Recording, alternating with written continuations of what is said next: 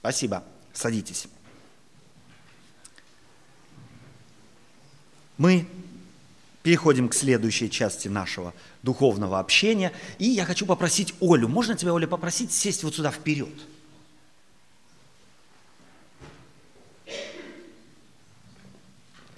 Потому что все, что я хочу сегодня сказать, в общем-то, в целом я хочу тебе сказать. А вторым, э, остальным уже во втором плане. Вопрос, который я сейчас хочу задать, задам я, конечно, всем. Кому из вас хочется в Царствие Божие? Поднимите руки. Окей. Другой вопрос я задавать не буду, кому не хочется.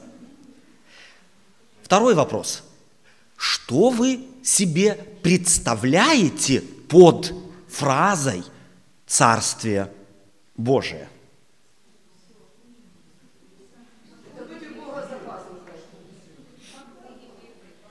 Угу. Покой и мир у Бога за пазухой лучше быть не может. Я бы, например, не хотел у Бога за пазухой быть.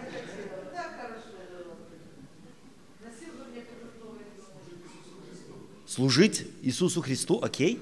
Царствие Божие. Что это такое?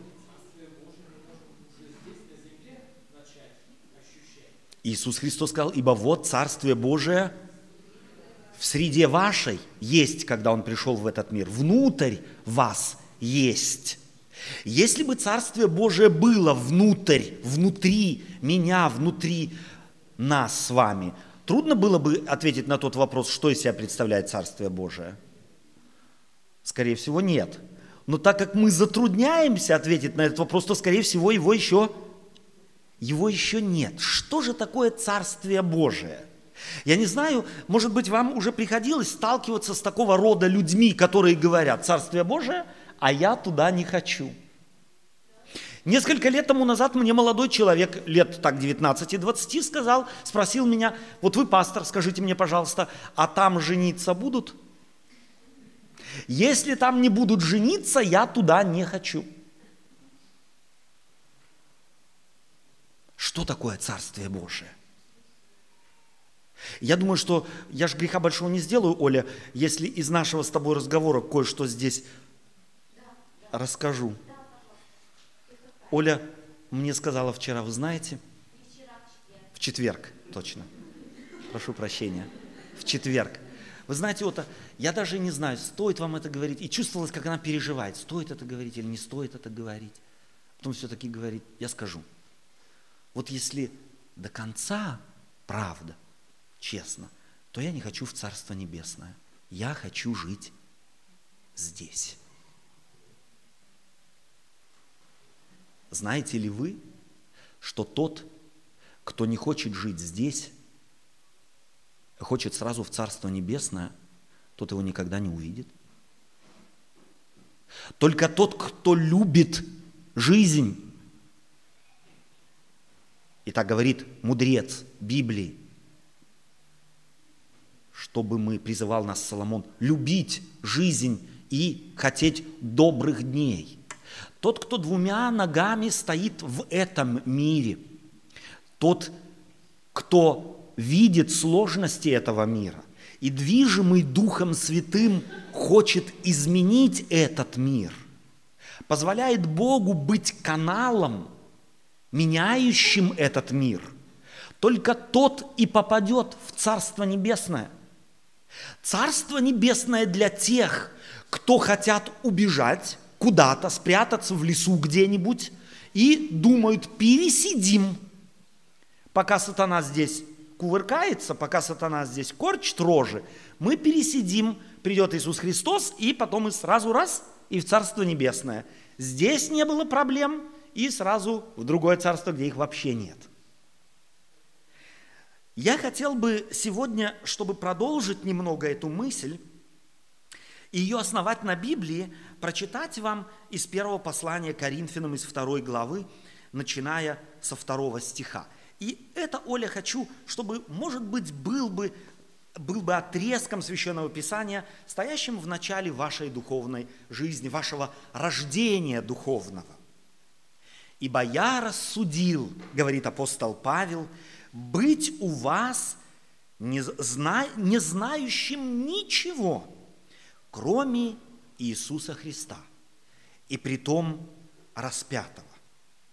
И был я у вас в немощи, и в страхе, и в великом трепете, и слово мое, и проповедь моя, не в убедительных словах человеческой мудрости, но в явлении духа и силы, чтобы вера ваша утверждалась не на мудрости человеческой, но на силе Божией. Мудрость же мы проповедуем между совершенными, но мудрость не века сего и не властей века сего приходящих, но проповедуем премудрость Божию, тайную, сокровенную, которую предназначил Бог прежде веков к славе вашей, которой никто из властей века сего не познал. Ибо если бы познали – то не распяли бы Господа славы. Но, как написано, не видел того глаз, и не слышало ухо, и не приходило то на сердце человеку, что приготовил Бог любящим его. Теперь, думаю, вы понимаете, что я спровоцировал вас, задав вам вопрос – кто хочет в Царство Небесное и что оно из себя для вас представляет. Потому что апостол Павел, отвечая на этот же вопрос, отвечает словами «Не видел того глаз», цитируя Исаю, «не слышало того уха, и не приходило то на сердце человеку, что приготовил Бог любящим его». И для меня это отправная истина, отправная правда. Первое, Бог приготовил. Бог приготовил то, что никто себе представить не может. Я вспоминаю этого молодого человека, который говорит, спрашивал меня, а в Царстве Небесном жениться будут? Если нет, то я туда не хочу. Скорее всего, он ни в коем случае не хотел упустить того, что в своей фантазии связывал с любовью, с браком, с любимым человеком. Он обязательно хотел, чтобы это было бы частью его царства, того царства. Для него это в данный момент было самым желанным. Как для детей шоколадка – так для него партнерство, партнерство с любимым человеком. И Царство Небесное для него, скорее всего, было вот совокупность чувств, вызываемых любимым человеком – ухаживанием за любимым человеком, встреча с любимым человеком, препровождение времени с ним. Для него это было, как в одной капле воды собралось, собрали все чаяния, которые он переносил и на Царство Небесное. Если этого там нет, то для него уже и Царство Небесное не было Царством Небесным. Но для вас, и рассуждая вслух, я хотел бы сказать, и для себя, может быть, тоже, что если Бог, сотворивший человека, Адама и Еву, сотворил их как тянущимися друг к другу особями, как неспособными жить друг без друга и находящими апогей, собственно говоря, счастья в общении друг с другом, то неужели, если будет Царство Небесное, Он отнимет это? Тот, который не создал человека как одиночку, ходящего и ни в ком не нуждающимся. Тот, кто создал человека, тянущегося к другому и открывающемуся, как в зеркале, в сути другого человека, неужели он сделает нас одиночками в Царстве Небесном? Но не об этом речь. Не слышала того уха, не видел глаз – и не приходило на сердце человеку, что Бог приготовил. Вы внимательно читали, слушали, когда я читал текст? Кому Бог что-то приготовил? Кому? Любящим. Вы знаете, когда я первый раз в жизни читал этот текст, не знаю, как у вас в обхождении с книгами и с текстом происходит, у меня мысли забегают вперед, так как глаза читают медленней, чем ход мыслей. И пока я читаю предложение, мысли себе уже представляют и конец фразы. И для меня, когда я первый раз читал эту фразу, эти слова апостола Павла, не видел того глаз, не слышало ухо и не приходило то на сердце человеку, что Бог приготовил, и я думал, что в конце будет стоять верующим, исполнившим заповеди, непорочным, чистым, святым. Я был абсолютно обезоружен, что там стоит любящим, что Бог приготовил любящим Его. И я теперь спрашиваю – Почему апостол Павел цитирует именно эту часть Ветхого Завета? Почему он вспомнил, что Исаия сказал о новом небе и о новой земле? Что фантазии нашей не хватит, это верно. Но еще что Бог готовит любящим. Потому что Павел был, если вы возьмете послание апостола Павла к Галатам, и там прочтете его автобиографию, то он себя описывает в этой автобиографии как непорочный, как некто, кто думал, полагал, что он является чистым, непорочным, и если кто-то, то он лучший и первый. Обрезанный восьмой день, фарисей, от фарисеев по закону отеческому. Кто может закончить фразу? Непорочный. Я ожидал от Павла, что он здесь напишет, что Бог готовит непорочным. Скорее всего, у него произошла перемена ценностей. Когда он в свое время у ворот Дамаска столкнулся с Иисусом, со стандартом непорочности – то его карточный домик представления о том, что он является непорочным, рассыпался в пух и прах. Он вдруг стоял перед Иисусом и в трепете спрашивал, что повелишь мне делать? Полностью и совершенно в ключе его привычных категорий. Он всю жизнь свою спрашивал себя, что мне делать, чтобы спастись. И думал, что достиг апогея непорочности. И эта его непорочность сделала его, как он сам о себе говорит, неким извергом. Он считал себя вправе считать всех других ниже себя – он считал вправе всех других считать порочнее себя, недостойнее себя, недостойными его, великого Павла. Так можно полагаться на Библию, так можно полагаться на принципы священного писания и прийти к выводу прямо противоположному, к финишу прямо противоположному тому, которому хочет вести нас Бог.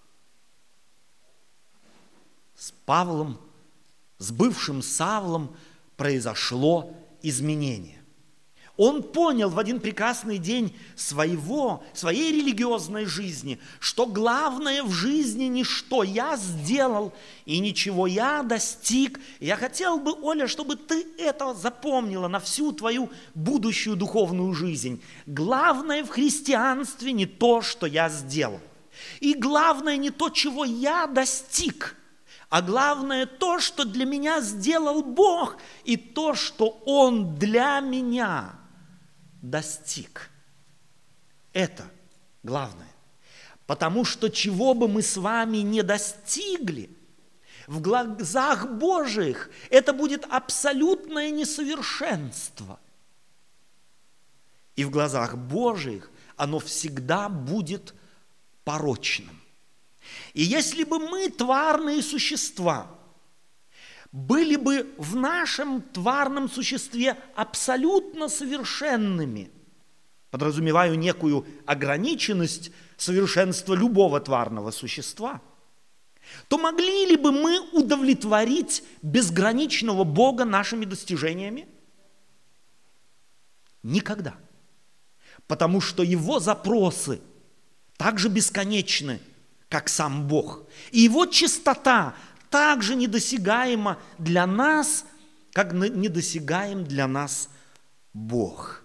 И потому апостол Павел, который сам когда-то организовал Коринфскую церковь, проповедуя там, возвращается к ним в своем первом послании – и, скорее всего, знал, какие там проблемы в этой Коринфской церкви. Если вы прочтете послание Коринфянам, то вы обнаружите, что он сталкивается там с невероятными проблемами. Одной из главных проблем было, некие его когда-то ученики стали учителями и стали вести стадо Божие, верующих людей, не в ту сторону, в которую хотел их весть Иисус Христос.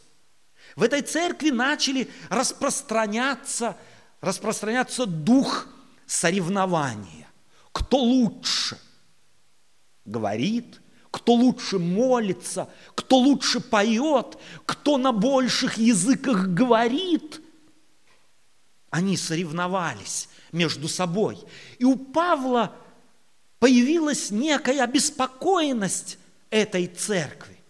И он спрашивает себя, чем бы я мог вот этот дух, заразивший э, римскую церковь, дух соревнования между верующими, кто лучше, кто достойней, кто первый, победить, нейтрализовать. И по тщательной подготовке и самоисследованию он говорит, и я рассудил быть у вас. Я принял решение быть у вас не знающим ничего, кроме Иисуса Христа, и при том какого? Распятого. Обратите внимание, на что делает ставку Иисус Христос. Э, прошу прощения, апостол Павел. Он делает ставку на Христа. И он не делает ставку на Христа исцеляющего – на Христа проповедующего, на Христа воскресающего мертвых. Почему нет? Почему он не делает и не указывает им на этого Христа? Ведь такой Христос тоже был. И такой Христос тоже был известен еще тогда жившим там людям.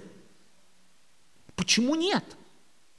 Потому что это как раз могло, если можно так сказать, поддержать вот это устремление людей, их внутреннее стремление достичь чего-то. Это косвенно поддерживало бы их ставки на их достижения. А я как Христос проповедую. Лучше всех здесь, в моей округе. А я молюсь и исцеляются в ответ на мою молитву. Ни у кого не исцеляются в ответ на мою молитву, а в ответ на мою исцеляются. И уже какой человек стал бы? Я как Христос. Я лучше, чем тот, у кого этого нет. И таким образом он бы что сделал? Он бы этот дух соревнования еще сильнее подогрел бы.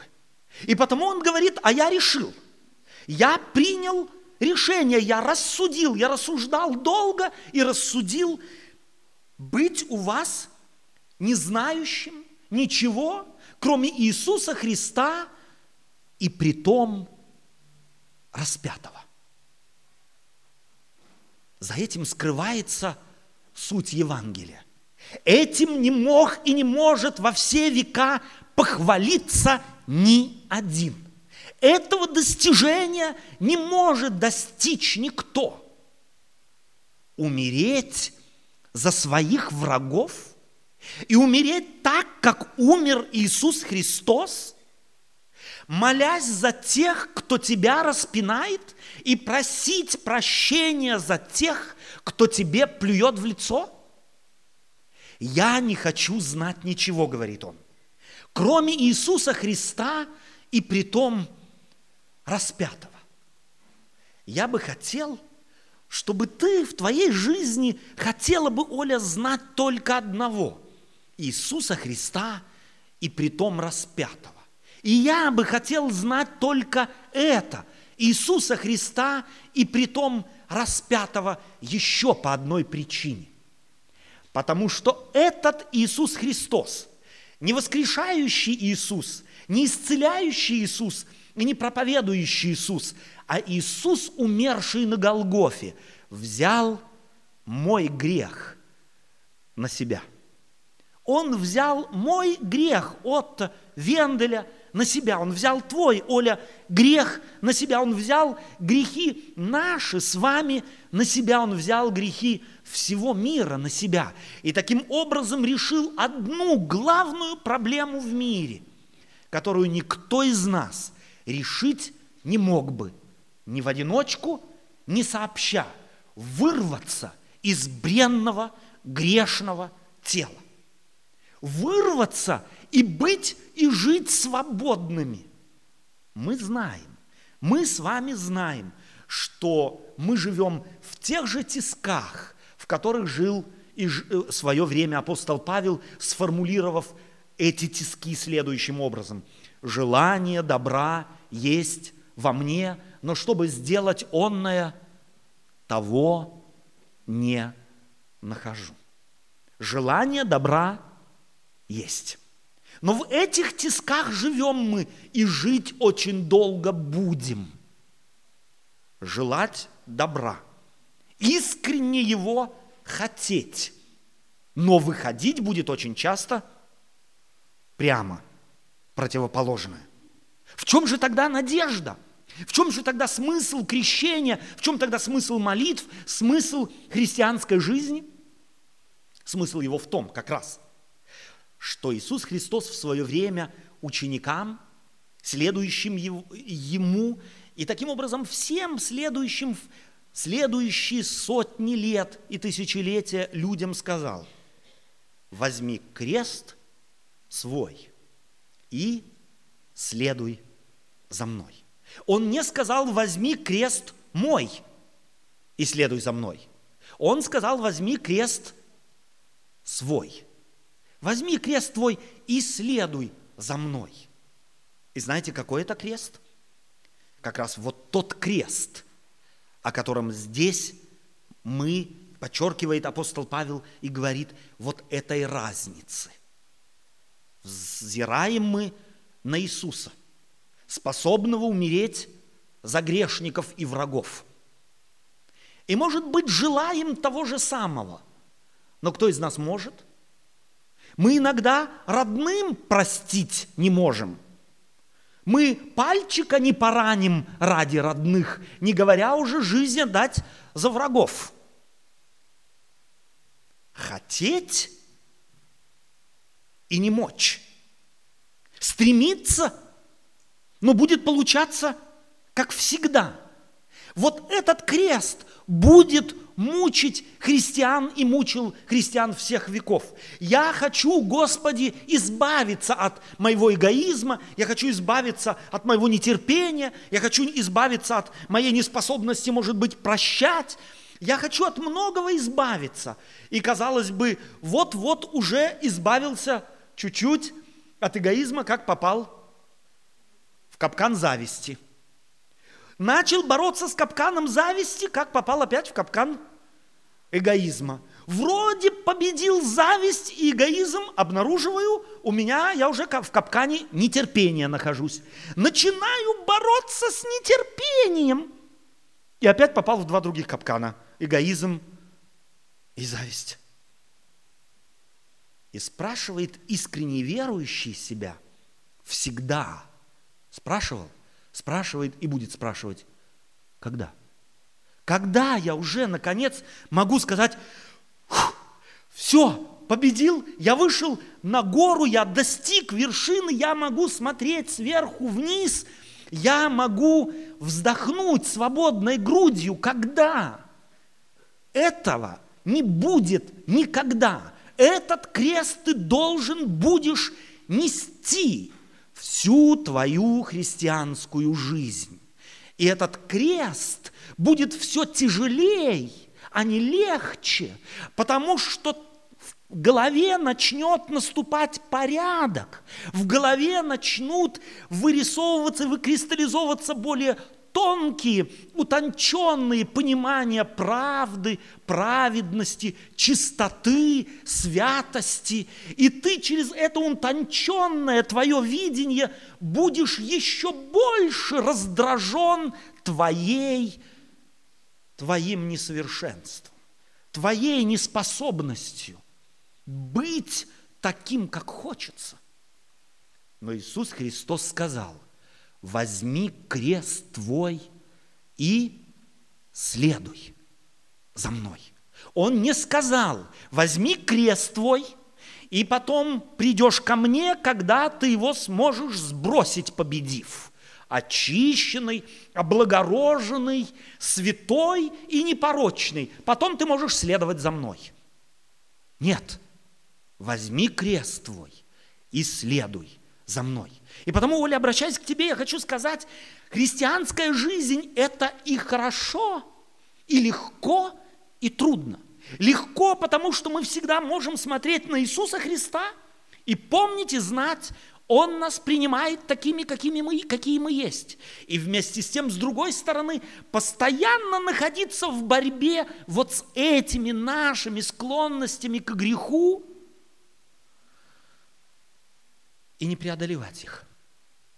Опять и опять констатировать, я от них завишу. В той или другой степени грубые вещи могут быть преодолены. И мы очень часто радуемся тому, что мы бросили курить, что мы бросили пить, и что мы уже матерно не ругаемся. Но иногда говорим «блин». Или «ешкин свет» или елки-палки. Таким образом, давая вот этому клапану выход нашему вот этому напряжению. И мы думаем, что с елкой и палкой мы в Царство Небесное попадем. Мы ж не... Мы только думаем иногда, но говорим елки-палки. Возьми крест твой – и следуй за мной. И не думай. Избавься от этого ложного представления о том, что Царство Небесное Господь приготовил совершенным, избавившимся, беспорочным. И с другой стороны, Евангелие говорит, да, Он приготовил Царство Небесное – беспорочным, святым и чистым. Но в каком смысле? В том смысле, что Иисус Христос в онный день своего пришествия, когда вот этот вот подарок, который Он приготовил любящим Его, Он принесет с собой, Он облечет каждого из нас в свою одежду праведности. Он никогда не ругался, он никогда не раздражался, он никому не завидовал, он не лгал, он не изворачивался, он не гневался, он был совершенством. И вот это совершенство, он возьмет в это совершенство и облечет каждого из нас. И мы в Царство Небесное войдем не в одеждах, которые мы себе соткали здесь, на наших станках наших усилий, наших действий, наших попыток, а мы будем обличены в праздничную одежду праведности, которую Господь Иисус Христос на небесных станках соткал и сшил для каждого из нас. Одна из верующих людей – сказала так. В одеждах праведности спасенных не будет ни одной нити человеческого происхождения. Ни одной нити. человеческого происхождения. Все будет подарком. И здесь скрывается некая тайна.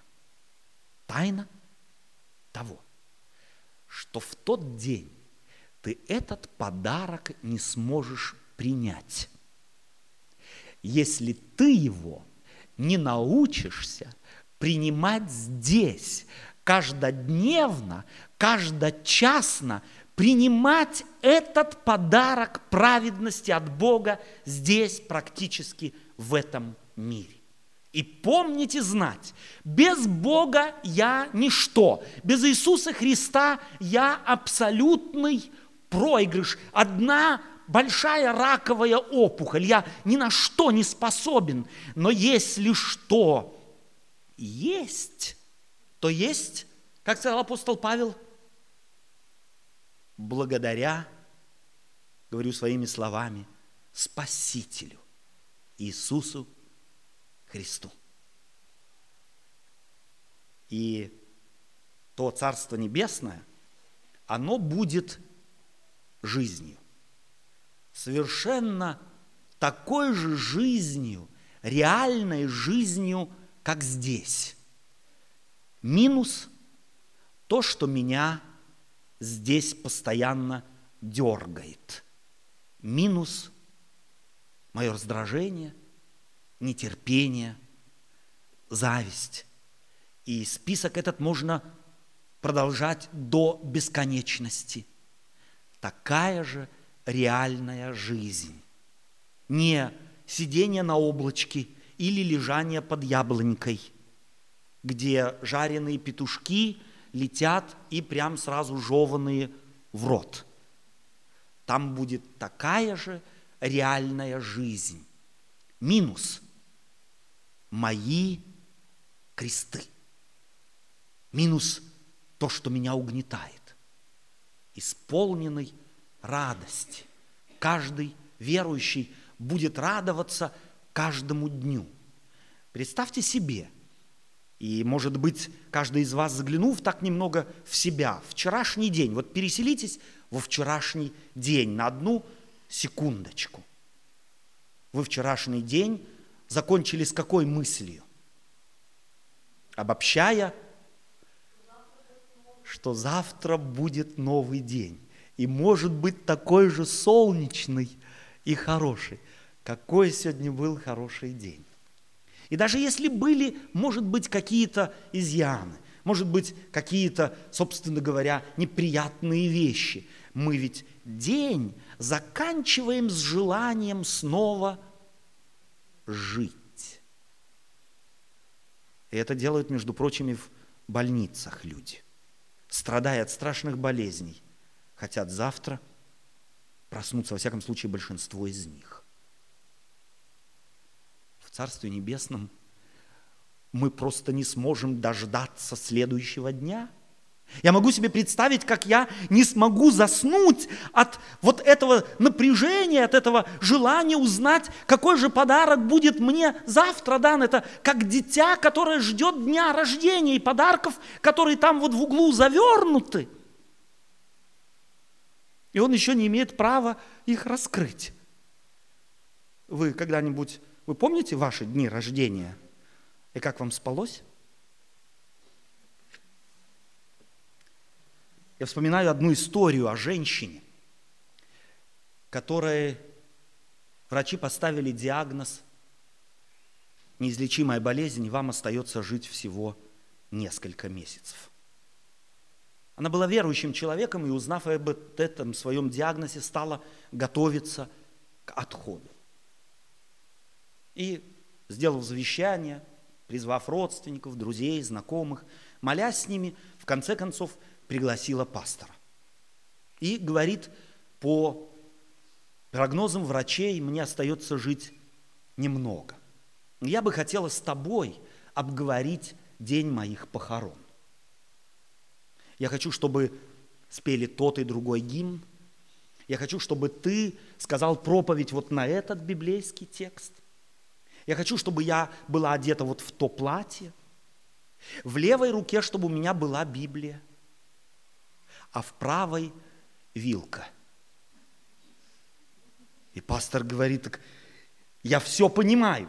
И гимн в начале, и гимн в конце, и проповедь в середине, этот текст понимаю. И что ты хочешь быть одетой, вот именно так тоже понимаю. И Библию в руке тоже могу понять. Но вот зачем вилка в руке? Вот я хочу, чтобы ты это сделал. И все, когда будут видеть меня лежащей в гробу с вилкой, чтобы ты всем объяснил. В моей жизни с вилкой связано много – Всякий раз, когда я бывала на дне рождения, или на празднике, или на крещении, и у меня забирали блюдо после первого, или после второго, или после третьего, говорили, а вилку держи в руке. Это означало, что придет еще более вкусненькое что-то. Так вот, меня ждет еще более вкусное в будущем. Чтобы все, когда будут провожать меня в последний путь, знали, что я жду еще, еще более вкусного. Все лучшее у меня впереди. Я хотел бы, Оля, чтобы, принимая Иисуса Христа, ты с каждым днем жила бы вот так, с символической вилкой в руке. С символической вилкой в руке – который является символом все лучшее у нас еще впереди. Аминь.